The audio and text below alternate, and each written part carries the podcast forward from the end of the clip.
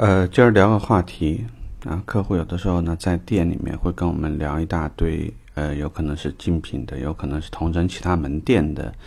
内容。那么哪一些信息你应该重点关注呢？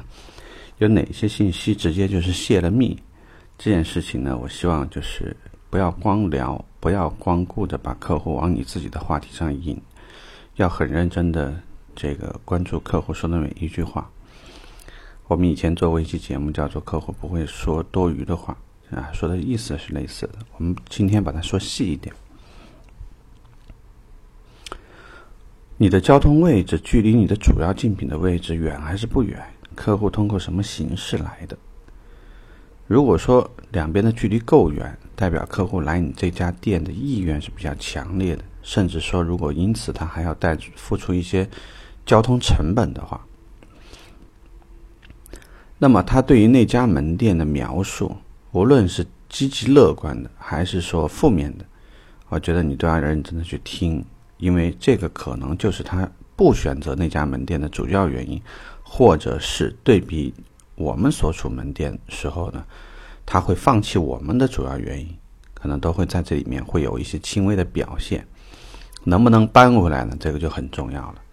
我举个例子，因为。我目前呢，在一家城市店，那这家城市店呢，距离主要竞品门店的两家新建的 4S 店非常的近。客户到店以后呢，光是一进门一看一眼，这人家呢展厅里面七八台车是吧？两层楼高，这个全新的标准，无论从硬件配备还是到软件的这个咖啡呀，这满满的人员啊，各种这个服务细节，这没法比。然后，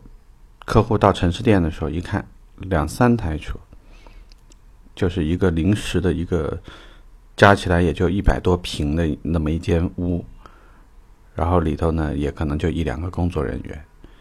那整个体验是很快就会掉下去的。如果说你有意识的发现客户跟你聊到的品牌产品其实就是隔壁那家门店的，心里就应该有数，说。我现在如果单方面的跟你去论产品有意思吗？其实没有意思。客户从主观意愿上，他就认为你这家店 low，觉得这家店呢是不行的。与其这样呢，我建议你第一时间你就应该先给客户设定好，类似于总店所在位置，这家店呢为了便利什么什么，仅做窗口使用等等，用一些话呢先把双方这个。差距较大的体验先拉平，先让客户关注在应该关注的东西上面，而不是一些这个其实对我们影响较大的东西上。另外呢，当客户已经明确最近呢除了这个车以外还在关注其他的车型，这里呢也涉及到一些问题，就是客户越是表现他这段时间频繁度很高。你就应该把客户的级别不停的往 H 级、H 加级、H 加加级，从你心底上一定要去去建立，因为不少的顾问呢，这个使用系统以后呢，会有点机械，那往往会觉得我既然系统上设了是一天，那 OK，今天可能我上午接待完了，我就下意识明天去接，那没有想过呢，客户有可能下午就在竞品其他的门店里头，如果呢你适当的干扰他一下。也许至少是当天订车这事儿可能就不行。我们也说过一个这样的类似的意思，就是当客户已经做了一个不利于你的决定，比如说客户说啊，你别给我打电话了，我已经在哪哪哪儿了，我准备订他车。你即使来不回，来不及再给你扳回一局，你也可以试着洗牌。你可以告诉他，哎呀，那个车好像不太好呀。你看我我们很多客户宁愿买别的那款那款车型，比如说。当客户要买 H 六，我就会跟他说帝豪。如果是那个博越，